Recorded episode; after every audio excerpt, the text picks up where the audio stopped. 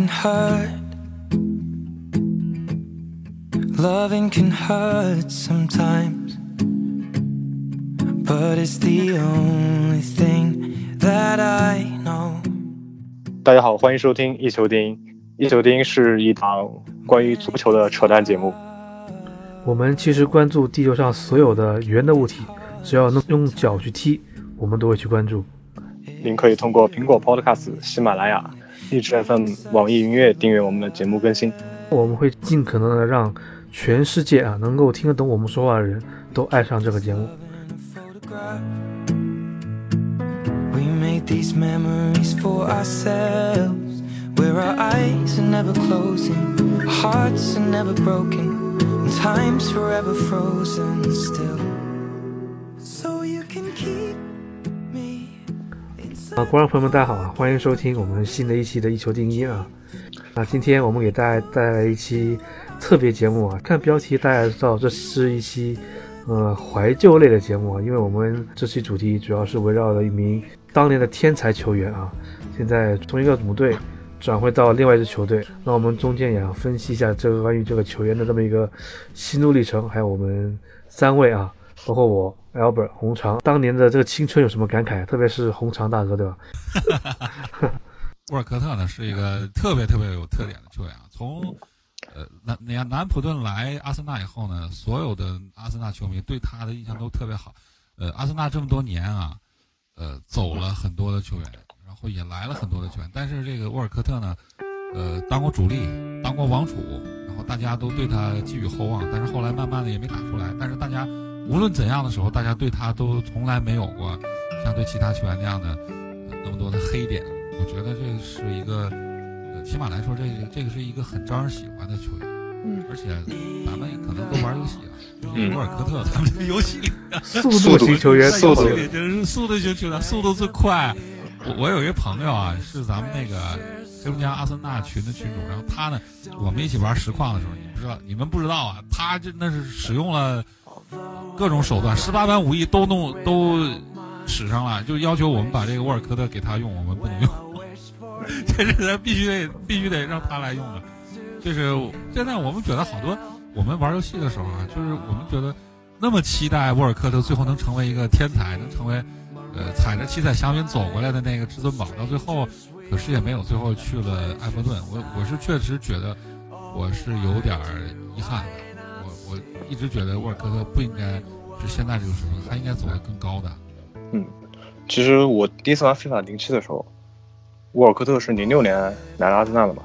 那时候零七的时候，沃尔科特第一年数值八十五，第二年八十九，第三年就可以涨到九十五，就是这个天才球员。但是是第一次吸引我注意力是那个时候。然后刚才红常说那个他天才没有发展到大家预期是有原因的，他其实他本身肩膀就有一定的伤病，就是刚来阿森纳的时候。零六年那个时候来的时候，差点就没过体检，就是因为他肩膀有隐患。后来他连续受了很多次伤，大大小小，左边肩膀、右边肩膀都连续受过伤。我们要强调第一点就是他的身体太脆了，确实是制约了他发展上限。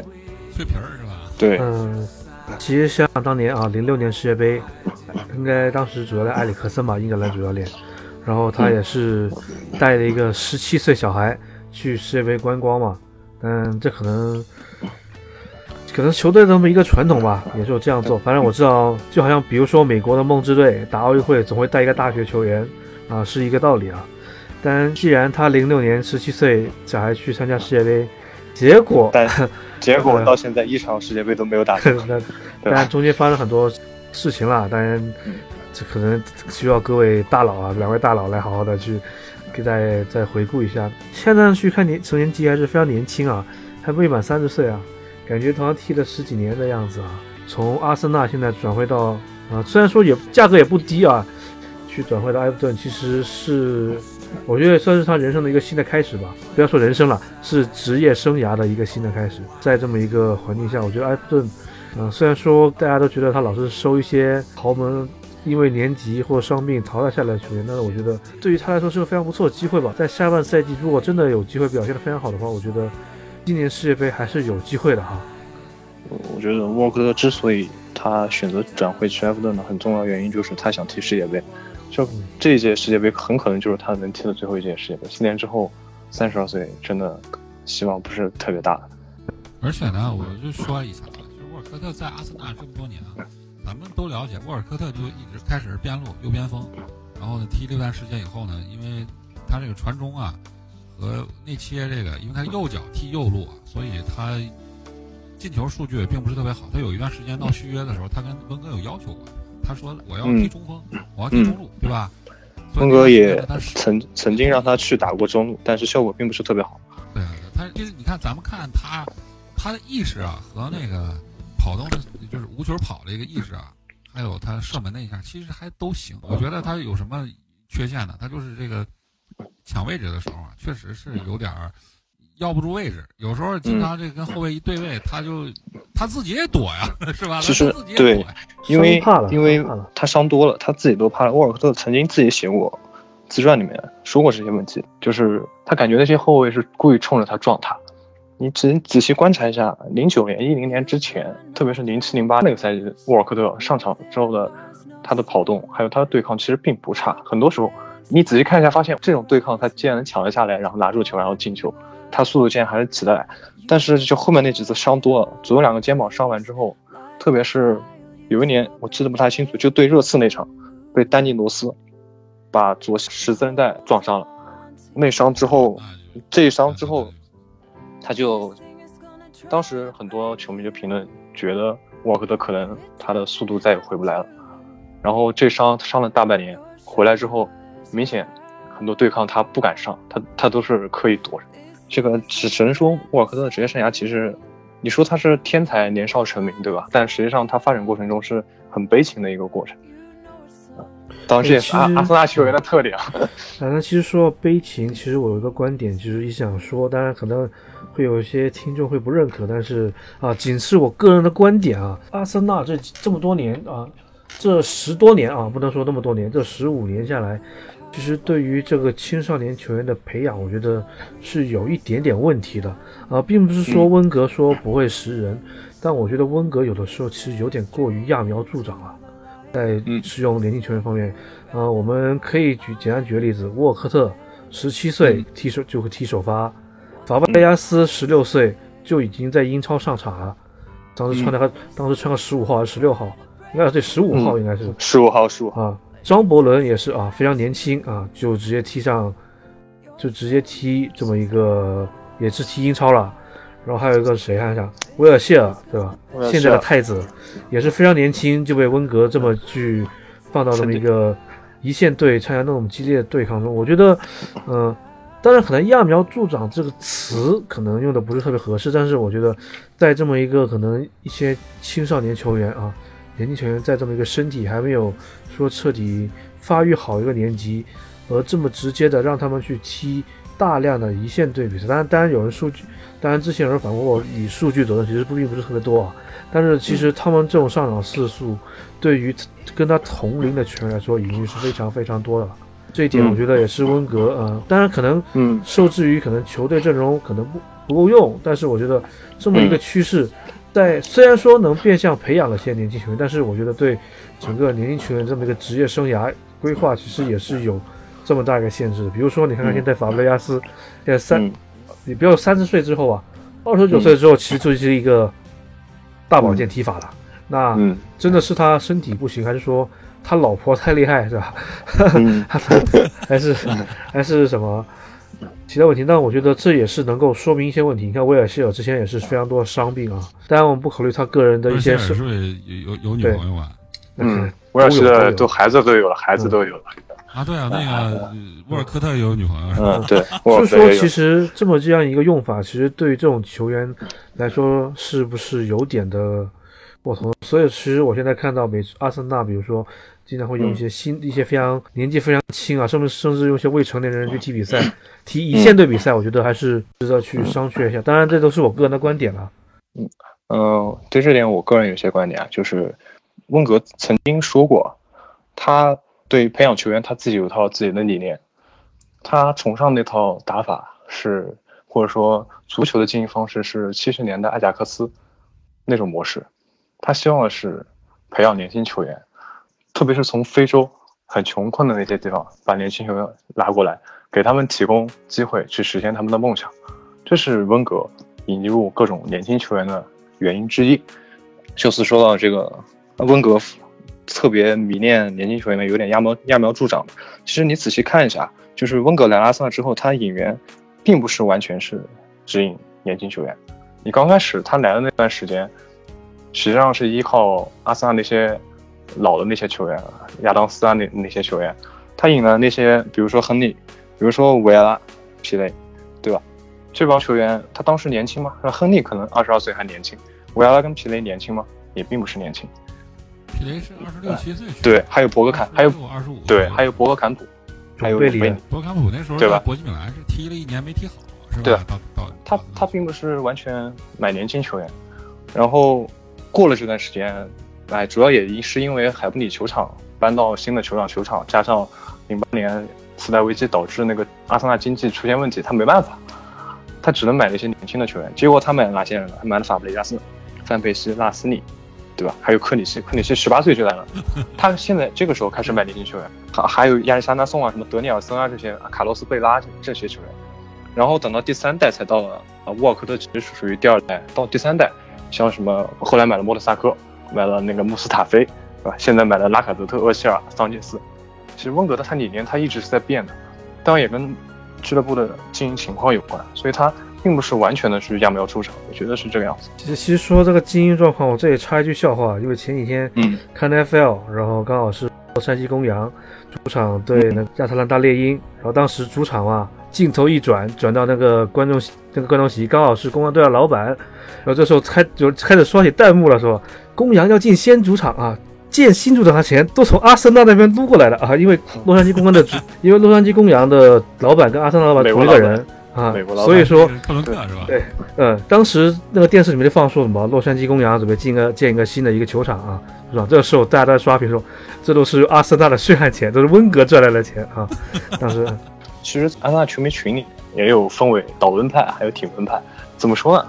呃，挺温的一些人呢，觉得温格这么多年有功绩嘛，同时，呃，俱乐部经营状态不行，温格依然维持了至少还是在顶级的水平吧，做了很多贡献。导温派嘛，就说就是说你刚才说的那个观点，温格揠苗助长啊，战术打法不行。其实我作为一个中立球迷啊，对吧？看阿森纳，我觉得是能够理解一下阿森纳球迷对温格这么一个看法。那其我个人觉得可能挺温的，会是一些比如说支持了阿森纳比较久的球迷，因为其实温如果你温格真的不干了，那要找到一个合适的这么接班人，还是一个非常困难的事情，至少在短期内啊。嗯大家从曼联身上也是看到了。倒温的话，那就很明显嘛，因为成绩现在就感觉越来越不稳了，而且对强队、强强队或者说那种感觉就是那种没有精气神提不起来啊，就是感觉球员都没有斗志这样感一感觉，所以我觉得是需要改变，但是都能理解吧。之前做了一个一直在做一个视频的节目，就是一个短视频的节目，大概就是说这个阿森纳现在的战术症结的问题。嗯呃，我做了大概能有十分钟左十分钟左右的节目吧，大概得分两期能发出来。我在这个节目发现一些东西啊，嗯我觉得呢，阿森纳首先啊，阿森纳这个防线，我一直都认为啊，一支球队建设呢是从后向前的。嗯你防线如果呃防线不稳的话呢，这个进攻线肯定是推不上去。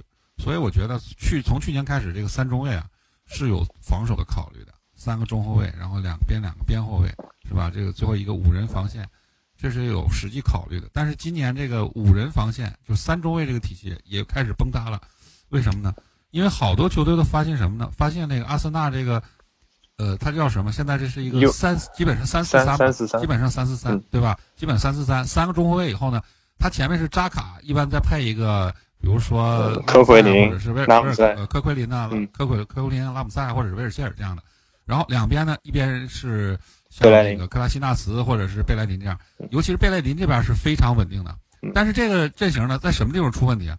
就是你过了禁区弧顶这个位置啊，到禁区中线这个，就一直到中场那个中线那个位置，也嗯就是呃中线靠阿森纳这边的右路，就是呃嗯贝莱林这一部分啊。嗯假如这个部分掐死贝莱林，阿森纳的推进非常非常成问题。所以我说啊，这个冬天买这几个人呢是很有的放矢的。嗯呃，所以那个阿森纳呢，现在这个球踢的，有时候是非常非常难。我之前做这个视频呢，是阿森纳和切尔西这两回合的这个联赛杯吧？那是是吧？是联赛杯还是什么？嗯，有有联赛杯，有也有联赛。嗯，对，有联赛杯有联赛。我就是看的阿森纳这个和切尔西这个，整个场面啊都集中这个对抗集中在阿森纳的右路，就是贝莱林和马克斯阿隆索，然后小法，呃，还有热尔谢尔这四个人在右路来回的互相的博弈，造成了这个场面的。平衡的打破均衡，整个这场比赛基本上都可以归结到这个这四个人的竞争上，所以我我觉得阿森纳现在呢是有一些说是战术上是有一些问题，但是我觉得温格这套东西呢其实是还是有一些实际作用的，它是有现实意义的，并不是说温格这套东西现在成绩不好，说这套东西就咱们就批的一无是处，说它不变通。我记得两千零二年的时候，那时候呃。体坛周报上怎么说说温格呢？说温格没有 Plan B，没有没有 B 计划。然后那个时候是这么说的啊。后来就一直好多年以后啊，温格慢慢的又有其实是有变化的。其实他做了很多次战术革新，对吧？很多次战术革新啊，他踢过一些反击的球。咱们比如说，包括零六年的时候，零六年打巴萨的那那年的，嗯，温格完全那年完全一路防守进到进到欧冠决赛。对，那年完全是防守战术啊。那年是法布雷加斯踢前腰。前面阿德巴约吧，是吧？嗯，不是阿德巴约。那前面亨利，前面前面是亨利。那时候有有法布雷加斯的，对吧？嗯。那时候什么时候啊？那是那年的阿森纳完全是一个防反的战术，完全和零二年的这个之字形，咱们说这个之字形快传快倒那个战术完全不一样，快打旋风都不一样。再然后那个温格又控过球，对吧？嗯。呃，打过三中场，对吧？四三三也打过。我觉得，呃，通过这个对。阿森纳和切尔西这几场比赛，我的观察，我觉得，阿森纳这些年真正留下来的底子是什么？还是中场这几个人的传导和连续配合。这这个东西啊，在英超之内，阿森纳还是有相对的优势。咱们不能说到欧冠赛场上和皇马、巴萨比，但是阿森纳这一点上，包括，呃，在英超内和曼城的比赛、和利物浦的比赛、和切尔西的比赛、和曼城的比赛，我们都可以发现啊。阿森纳，咱们都能发现这赛季有个特点，就是阿森纳不管跟谁踢都五五开，对不对？这么回事儿，是不是这样？他从来都不落下风。到下半场的时候呢，往往觉得上半场都要崩了，可是下半场的时候还能挽回来，为什么呢？因为阿森就是英超这个环境啊，他非常非常注意这个体力输出，上半场就开始大大规模的前场反抢，到了中场左右啊，到了六十分钟左右开始跑不动的时候，阿森纳这边中场能控球的优势就开始出来了。好多的比赛都是我们觉得阿森纳可能这比赛不行了。可能要扳不过来了，可是到六十分钟啊，七十分钟左右，突然就阿森纳来一个小高潮。这个时候是什么发挥作用啊？这个时候就是温哥这么多年的训练成果，这么多年建队的思路起作用了。他这个中场就开始能控住球了，能做一些局部配合了，内部能打进去了。这个是阿森纳这么多年的立身之本呢，没有丢啊，并没有丢。我觉得啊，还是有作用的。嗯，我还要说点，之所以能在六七十分钟的时候发挥作用，很大部分原因是因为那时候反击能打出来了。阿森纳很多时候能打出一波高潮，并不是围着对方打，就是像巴萨那种围着对方，他很多时候是反击打出来。阿森纳最经典的，包括零二年的时候，温格最擅长的还是几人小团队快速短传，快速通过中场直接传到对方禁区，就这种打法。对，零二年的时候就是这种的，伊雷拿球，然后维埃拉，然后呃在那边永贝里，然后对，这球员能力连连续这种斜四十五度这种啊，球员能力太强了，主要是对。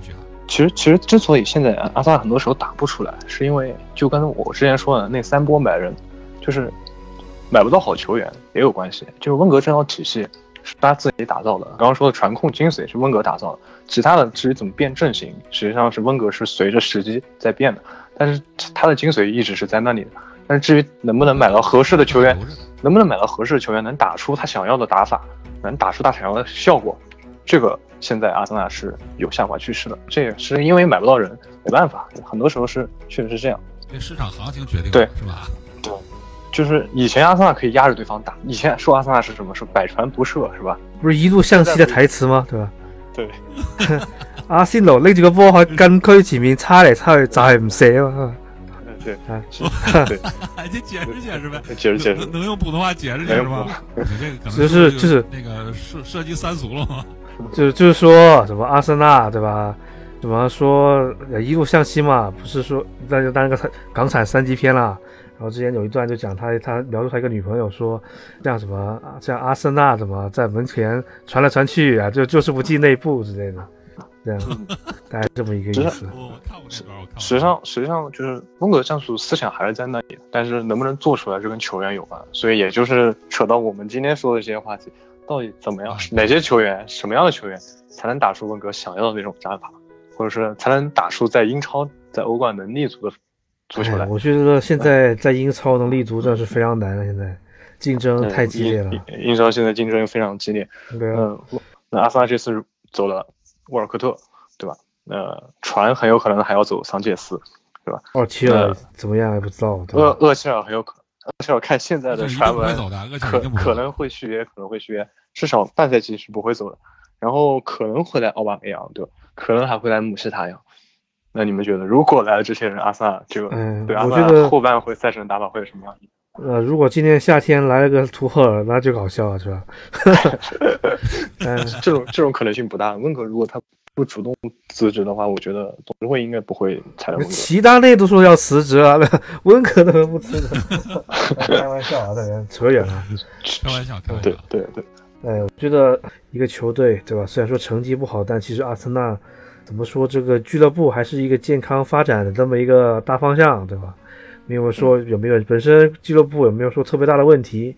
你说阿森纳会真的会沉沦？我觉得短期内也不会，毕竟还是有钱的这种这个俱乐部，并不是说说是什么借很多钱，像某支对吧？某支非常夏天非常热闹的球队 啊。这就不点名了，大家心里有数，就是买买买。本身如果一个俱乐部啊，无论是俱乐部啊，只要是一个公司啊，账面上有大量的现金啊，其实都是一个非常健康的那么一个行为。所以我觉得并不会担心说阿森纳在五年内会有什么非常大的那么一个颓势吧。就是说，比如说，但是我觉得前六的话，应该还是问题还是不特别大啊，应该前五吧。前 热刺快不行了，这次。那那那短期内呢？短期内前四呢？前四的话，真的难度很大。就拿这个赛季来说，他前四哪前现在排前四那四个队，我觉得他哪，哎呀，没有把握能踢得过，对吧？所以所以下赛季会有变化嘛？如果比如说桑切斯桑切斯离开了，然后来了来了传言中的那些人，那下赛季到夏天，比如说什么什么孔蒂，什么因为什么独家新闻怎么被干掉了，对吧？穆里尼奥又又不玩了，那可能还是有点有点机会的吧，只是只是说不能。我觉得半赛季啊，我觉得下半赛季啊，我觉得前四还有机会。为什么？因为咱们那个在好多群里的，我也在好多阿森纳群里，好多的阿森纳球迷都觉得下半赛季可能希望不大。理智一点的说，觉得希望不大。但是我看了球以后，我其实觉得还是希望还是有。为什么呢？因为他买这几个人啊，我就一个一个捋啊。姆希塔良，咱们说假如啊，假如说能买到姆希塔良，姆希塔良是一个在右肋部连续传控和往里插那一下特别有特点的球员。对他完全是可以跟贝莱迪形成一个非常好的化学反应，这是第一。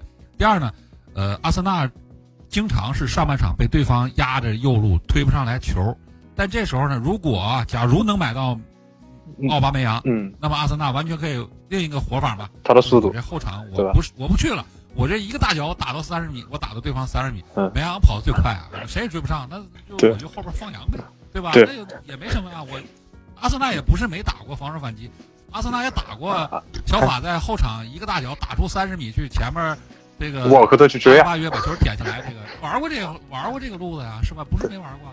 我觉得这两个人都非常有用。的，而且咱们还有一个人，我觉得没提到，就是那马尔科姆，在那个嗯。法甲那马尔科姆，我觉得那个年轻球员，我觉得假如说姆希塔良没能来，补一个马尔科姆。完全完全可以，这马尔科姆的带球能力非常强，而且这马尔科姆我觉得哪儿好，过完人以后连续连续加速能力很强，还能往前带。他吧有时有好多球员，就比如说小白那种啊，伊涅斯塔那种，过完人以后呢，他往前带两步不行，因为他绝对速度没有那么这 是不是小白？他老爱扣，他老爱扣。他爱扣啊，他他就一直扣你啊，他一直往前走，他没有那么快速度，你你拉他一下，他就速度就慢下来。但那马尔科姆体能强啊，嗯他过完你以后啊，他一直往前跑，你也追不上他。嗯最后他就传个中，或者是到禁区前自己想个办法射门，或者是直塞。我觉得这样的球员就是姆希塔良啊，或者马尔科姆，或者奥巴梅扬这样的球员，体能有优势的，速度快的这种，完全完全适合阿森纳下半赛季战略的要求。不过假如说这几个球员能到位的话啊，起码跟强队打的时候，我觉得比上赛上半赛季阿森纳这个情况要好得多。嗯，不过看最近的传闻来说，马尔科姆的可能性不是很大了。阿森纳走了一个桑切斯，这个会对阿森纳产生什么影响？我是觉得桑切斯那个问题，我觉得这是一个，我怎么说呢？呃，如果纯纯从战术上来考虑，我觉得阿森纳桑切斯对阿森纳来说呢，是一个前场的这么一个唯一的一个在阵地战里能拿住球往内部走，或者在往禁区里二前锋这位置能传一下或者能插一下，能顶着人往里走的这么一个球员。包括拉卡泽特、吉鲁都不行。吉鲁呢，虽然是个儿大，然后力量也足，但是吉鲁速率太慢，他只能背身弹。接了球第一下啊，对，他如果他第一下不能把球处理出去，他没有第二下了，对吧？嗯，咱们都知道。第二个是什么呢？拉卡泽特是一个技术很细腻的，但是一个是一个没有办法中距离跑的这么一个球员。咱们看拉卡德特都是在禁区前面一抹一扣，然后就突然闪进去，有一脚射门就完事儿了。他不会说我那个过了人以后啊，我抹进去以后连续往前跑。带着球再往前走，没有拉卡德特没有这个，嗯，所以实际上桑切斯是上半赛季唯一的这么一个球员可以做到这些。但是呢，据说在球队里，桑切斯对大家这个好像这个风评也不太好，大家跟他也有一点隔阂，觉得他可能要走了，或者是有其他的场外的因素吧，咱们也不再多猜测了，是吧？会影响氛围嘛？对，其实最早呃，应该夏天内闹一下，肯定会有这么一个看法。当时说卖，结果又没卖。